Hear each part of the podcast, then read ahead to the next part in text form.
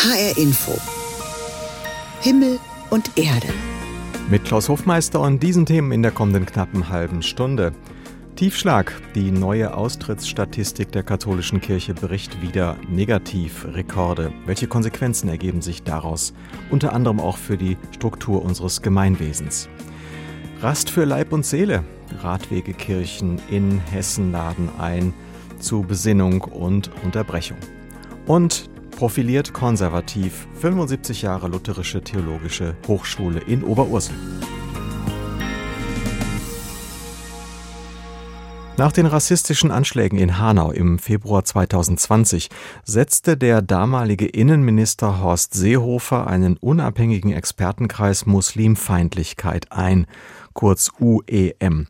In den vergangenen drei Jahren hat der UEM die verschiedenen Erscheinungsformen von Muslimfeindlichkeit in Deutschland analysiert und nun seinen Bericht und auch Handlungsempfehlungen vorgestellt. Michael Bertsch berichtet. Jungen, die Scheiße bauen und Mädchen, die verheiratet werden. So wie in den Schulen sind Stereotypen mit Blick auf die muslimische Minderheit in Deutschland in allen gesellschaftlichen Bereichen weit verbreitet. Das ist der zentrale Befund des unabhängigen Expertenkreises Muslimfeindlichkeit.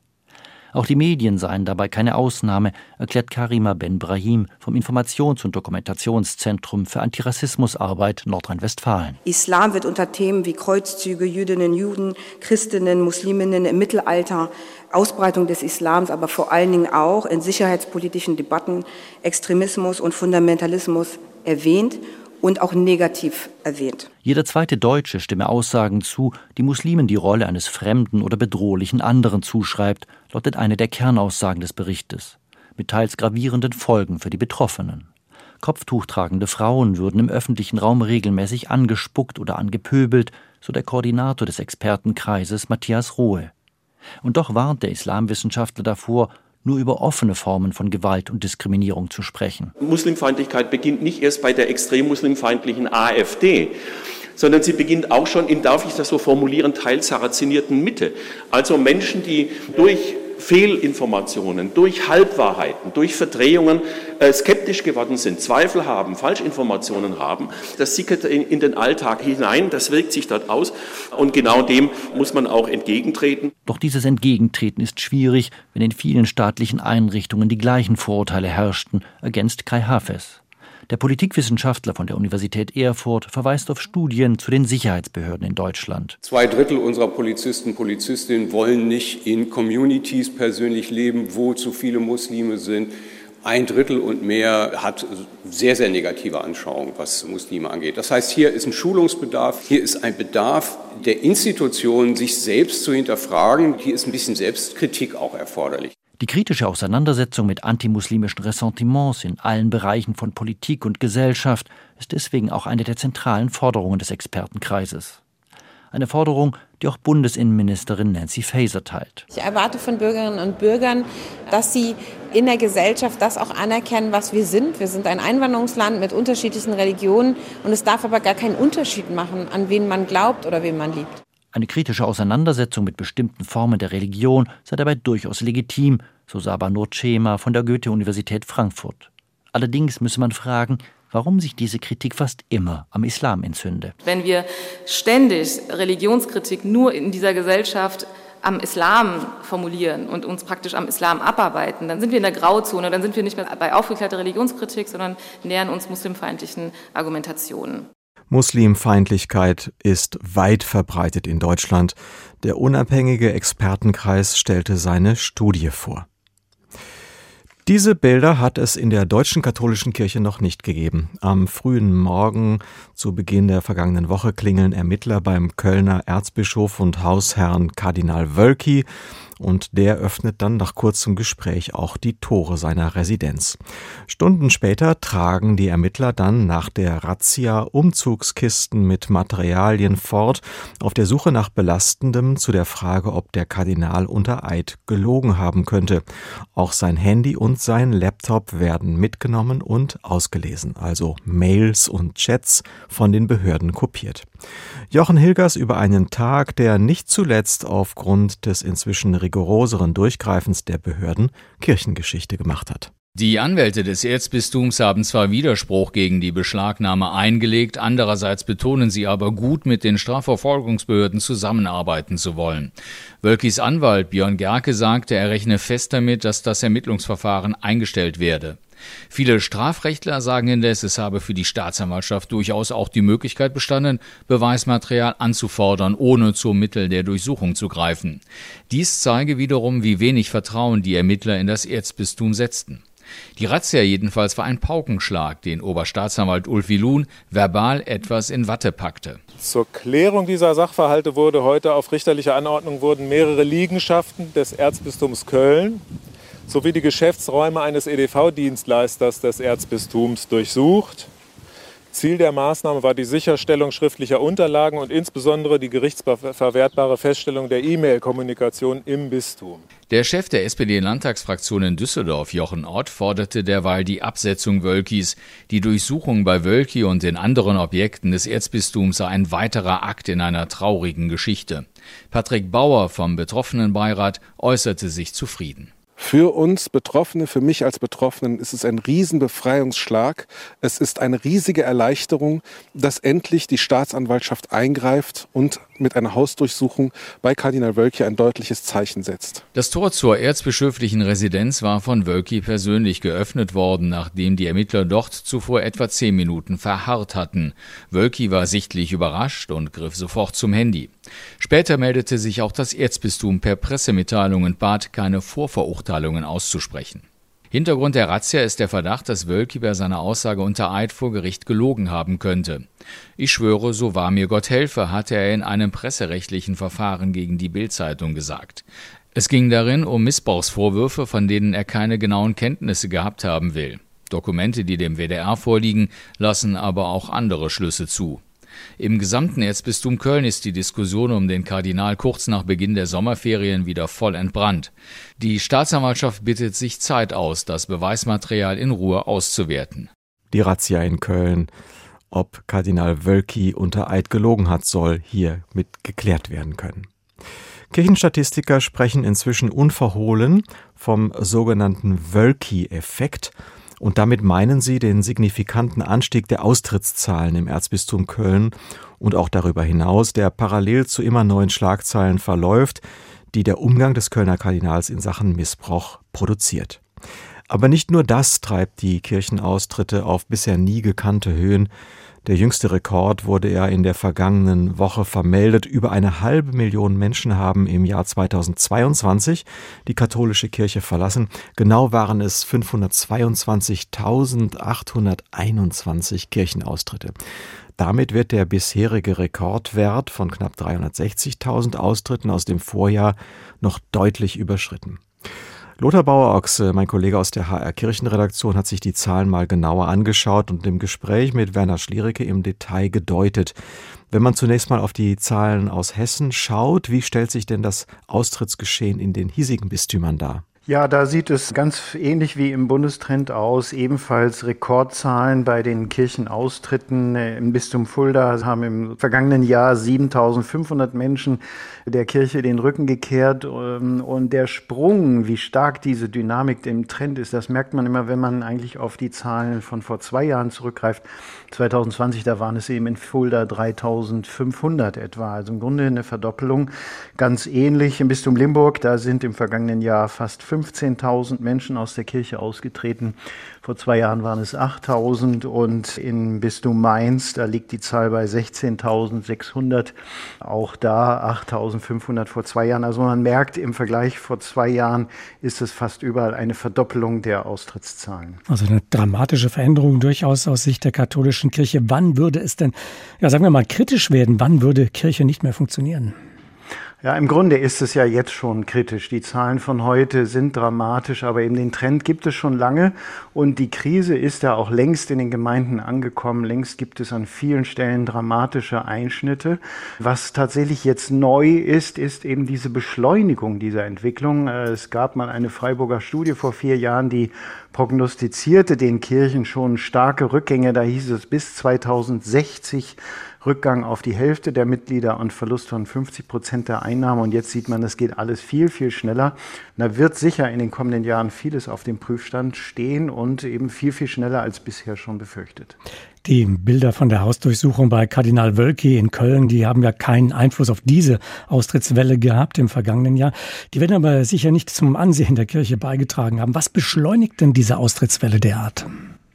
Ja, es sind auf jeden Fall viele Faktoren, aber Köln zeigt natürlich ein entscheidendes Symptom. Die Menschen haben in ganz dramatischem Umfang das Vertrauen in die Institution Kirche verloren. Kirchenaustritt bedeutet nicht immer, dass die Menschen nicht mehr glauben, aber vor allem der Missbrauchsskandal, aber auch der Umgang damit und vor allem auch viele inhaltliche Positionen, die schrecken die Menschen etwa ab. In Köln kann man das ablesen in dem Verhalten des Kardinals. Das hat letztlich jetzt dazu geführt, dass Köln wiederum die höchsten Austrittszahlen bundesweit hat mit 51.000 Menschen, die im vergangenen Jahr ausgetreten sind. Und im Jahr davor waren es schon 40.000. Also das sind wirklich Zahlen, die einen schwindelig werden lassen. Es kommen andere Ursachen dazu. Die Individualisierung in der Gesellschaft. Die Menschen wollen sich nicht mehr dauerhaft an große Institutionen binden. Auch die Wirtschaft, denke ich, ist gerade im vergangenen Jahr ein großer Faktor gewesen. Die Inflation hat dazu geführt, dass viele Menschen genauer hingeguckt haben, wofür sie Geld ausgegeben haben. Und viele haben eben mit dem Kirchenaustritt auch die Kirchensteuer gespart. Und letztlich gibt es, denke ich, auch Folgewirkungen der Corona-Pandemie. Viele Menschen haben vermutlich einfach im Lockdown gemerkt, es geht auch ohne Kirche. Das heißt, auch der Glaube spielt keine große Rolle mehr für diese Menschen. Das heißt, ja, wenn man so nennen will, der Zeitgeist hat ja einen Einfluss. Ja, das kann man schon so sagen. Wie gesagt, es ist so ein Bündel von Ursachen und manches kann von den Kirchen nicht beeinflusst werden. Darauf hat etwa der Fuldaer Bischof Gerber heute hingewiesen, als er gesagt hat, ja, alle großen Institutionen, die Parteien, die Verbände, die Gewerkschaften, sie alle haben ein Austrittsproblem. Aber eben dieser Vertrauensverlust ist hausgemacht und eben dieser Relevanzverlust in der Gesellschaft. Also, dass Menschen oft nicht mehr wissen, wofür Religion und Kirche eigentlich wichtig sind, obwohl viele Studien zeigen, zeigen, zum Beispiel gerade aktuell auch der Religionsmonitor der Bertelsmann Stiftung. Es gibt schon einen Bedarf nach Orientierung, nach Sinn, nach Halt, auch nach Spiritualität. Aber die Kirchen reagieren insgesamt viel zu wenig auf diese veränderten gesellschaftlichen Grundhaltungen. Sie sind auch im Moment extrem mit sich selbst beschäftigt und nehmen gar nicht mehr wahr, wo die Menschen in der Gesellschaft eigentlich nach ihnen fragen. Werden denn Schritte wie der synodale Weg etwa, der die katholische Kirche in Deutschland ja auf einen neuen Weg bringen könnte, einen solchen Trend stoppen? stoppen können? Welche Ideen kommen da aus der Kirche? Ja, das wird von allen Bischöfen heute nochmal betont. Auch der Limburger Bischof Betzing hat nochmal gesagt, es ist jetzt wichtig, dass wir Kirche umgestalten, dass wir die Reformschritte, die wir im synodalen Weg beschlossen haben, jetzt umsetzen. Aber ich habe den Eindruck, das geht alles viel zu langsam. Also der synodale Weg war bisher ein Konferenzbetrieb und die Menschen haben noch nicht wirklich gespürt, wo sich da für sie etwas verändert. Dann ist immer das große Fragezeichen aus Rom. Wir haben jetzt erlebt, dass vier deutsche Bischöfe unter anderem aus den Bistümern Regensburg und Passau, wo genauso die Menschen austreten, im Grunde auf die Bremse getreten sind, die weitere Finanzierung der Arbeit an den Reformprojekten verhindert und gestoppt haben. Also so richtig ist ja der Reformzug mit dem synodalen Weg für die Menschen noch nicht richtig in Fahrt gekommen und der kann, glaube ich, an der Stelle relativ wenig bewegen. Ein Tiefschlag. Die neue Austrittsstatistik der katholischen Kirche bricht wieder Negativrekorde. Das waren Einordnungen von Lothar Bauer-Ochse. Es war ja schon auffällig, dass es bei vielen nachdenklichen Zeitgenossen im Gefolge dieser Zahlen auch ein Erschrecken gab über die große Dimension der Zahlen. Was bedeutet das eigentlich für eine Gesellschaft, wenn sie im Bereich Bildung, Soziales und Spiritualität über Jahrzehnte weitgehend prägend war und nun so geschwächt wird durch diese Austritte. Wie wird dieser vermutlich kaum umkehrbare Trend, der also noch lange andauern wird, dieses Land verändern? Das beantwortet der katholische Theologe und Kirchenrechtler Thomas Schüller mit dem Hinweis darauf, dass die Austritte nicht nur eine innerkirchliche Folge haben, sondern auch das gesamte gesellschaftspolitische Klima entscheidend bestimmen könnten. Das ist, glaube ich, die neue Dimension und auch die gesellschaftspolitisch gefährliche Situation. Der Staat, vor allem die Kommunen und die Länder, haben sich in den letzten Jahrzehnten sehr auf beide Kirchen verlassen, dass sie staatliche Aufgaben übernommen haben, haben das groß auch refinanziert, aber nie zu 100 Prozent. Nur eine Zahl. In Hessen zahlen beide Kirchen 10 bis 15 Prozent aus ihren gesamten Kirchensteuereinnahmen, um die Defizite bei der Kita-Finanzierung auszugleichen.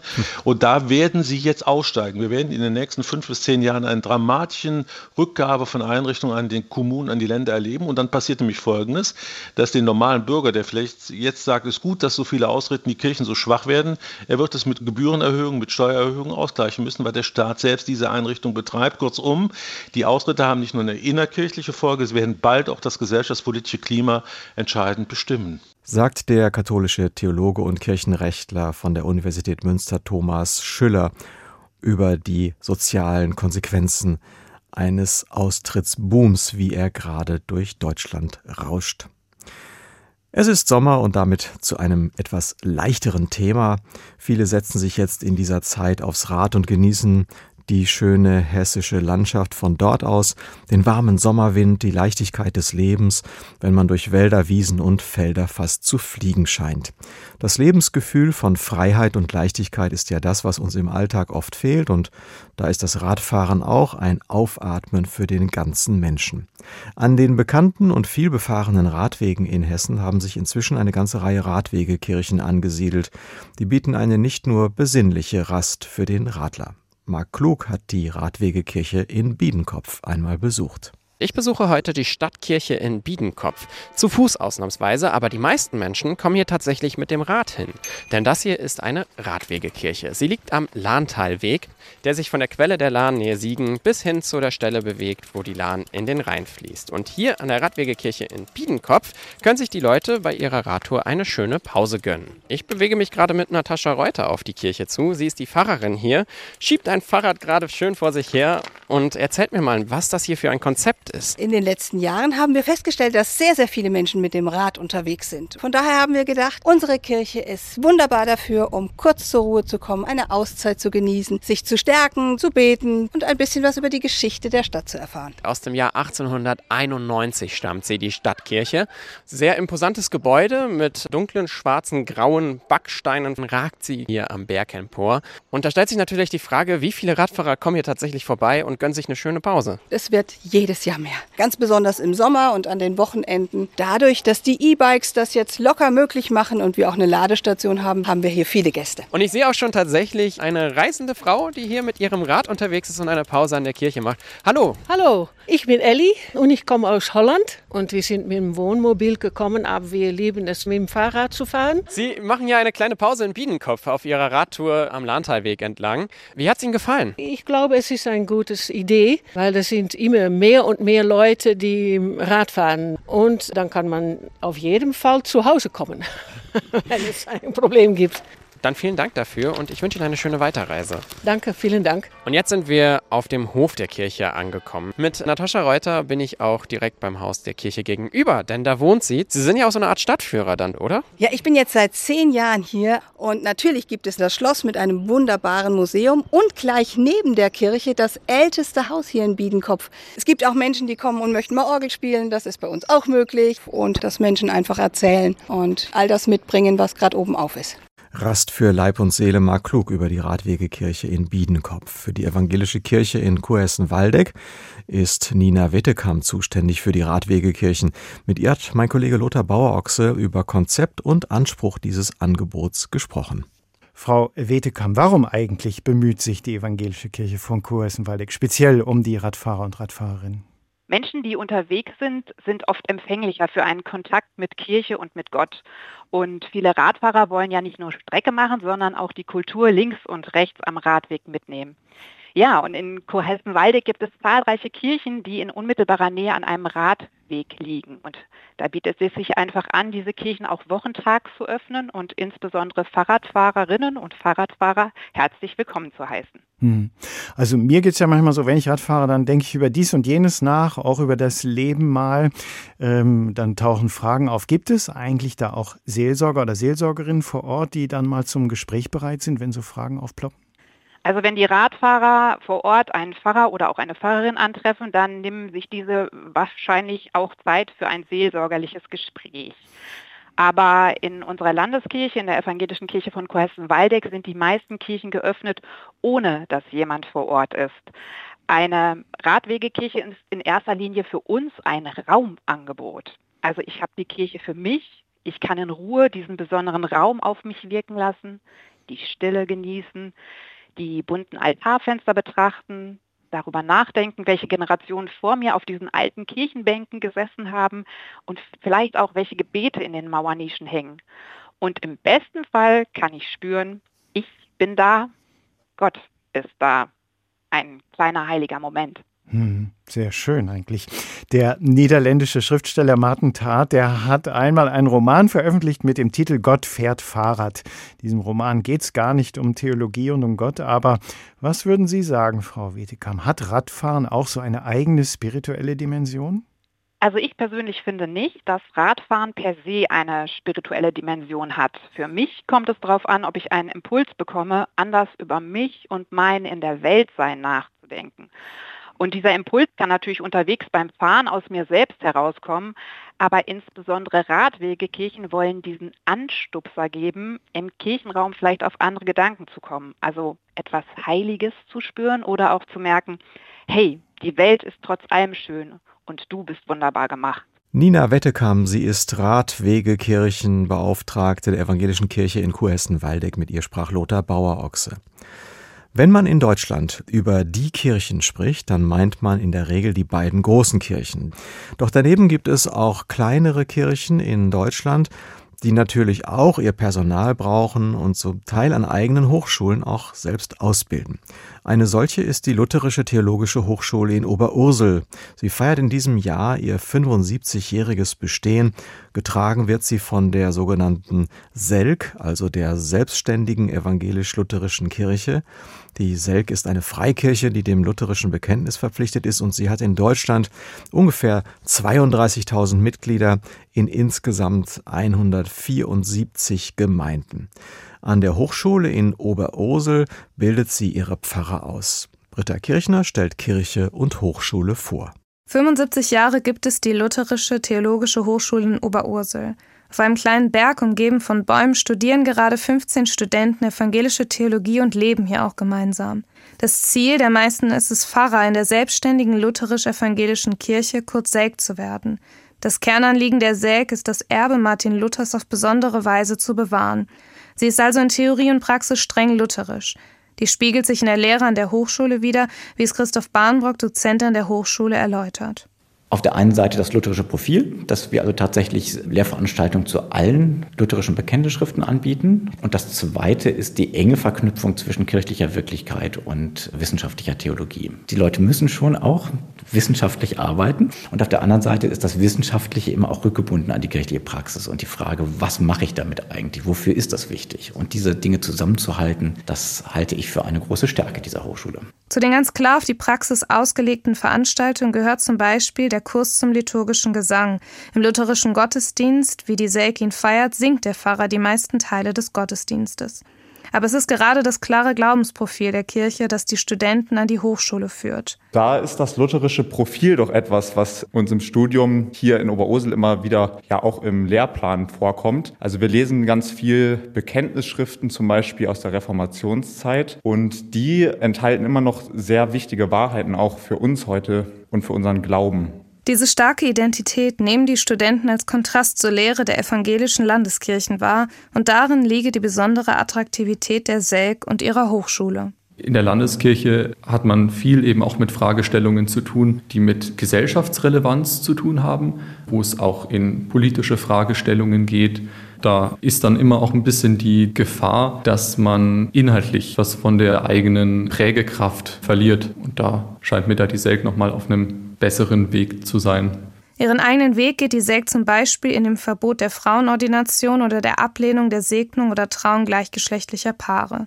Das Highlight des Lebens an der Hochschule ist für die Studenten jedoch die Gemeinschaft. Sie studieren zusammen und wohnen auch gemeinsam auf dem Gelände der Hochschule. Ich glaube, die Gemeinschaft hier auf dem Campus ist eine ganz besondere, weil wir eben nicht so viele sind, aber dafür so ein eingeschworener Haufen. Und wir haben hier natürlich viele Möglichkeiten, auch gerade im Sommer jetzt haben wir hier den Fußballplatz oder den Lagerfeuerplatz, wo wir einfach sehr viel Zeit miteinander verbringen und wo der Austausch vielleicht auch noch mal intensiver ist als jetzt an einer großen Uni oder so, wo man mit so vielen Leuten studiert, dass man nicht alle kennen kann. Für Christoph Bahnbrock ist es besonders wichtig, dass die Studenten an der Hochschule lernen, kritisch zu denken, Pro und Contra abzuwägen. Deswegen müssen die Studenten pflichtmäßig für einige Semester an anderen Fakultäten studieren, um dort neue Eindrücke zu sammeln. Obwohl es eine Stärke der Selk sei, eine feste Glaubenswahrheit zu vertreten, sei es wichtig, diese auch zu hinterfragen. Dafür steht die Hochschule ein. In einer pluralen Welt, in der alles so unübersichtlich zu werden scheint, hat eine starke Profilierung eine ganz große Anziehungskraft, weil ich dadurch Orientierung gewinne, bestimmte Dinge klar sind, ich mir vielleicht auch nicht um alles und jedes nochmal 20 Gedanken machen muss. Das ist die große Stärke dessen. Und wie bei vielen Stärken verbirgt sich dahinter auch eine Gefahr, dass ich es mir nämlich auch zu einfach mache, dass ich auf komplexe Fragestellungen unserer Zeit zu einfache Antworten finde. Und ich glaube, die Herausforderung besteht darin, nicht auf einer von diesen beiden Seiten vom Pferd zu fallen. Profiliert und bewusst konservativ, 75 Jahre Lutherische Theologische Hochschule Oberursel. Sie ist die Hochschule, wo die selbstständige evangelische lutherische Kirche, die SELK, ihren Nachwuchs ausbildet und ihre Pfarrer rekrutiert. Und das war HR Info Himmel und Erde mit Klaus Hofmeister. Ihnen einen schönen Sonntag.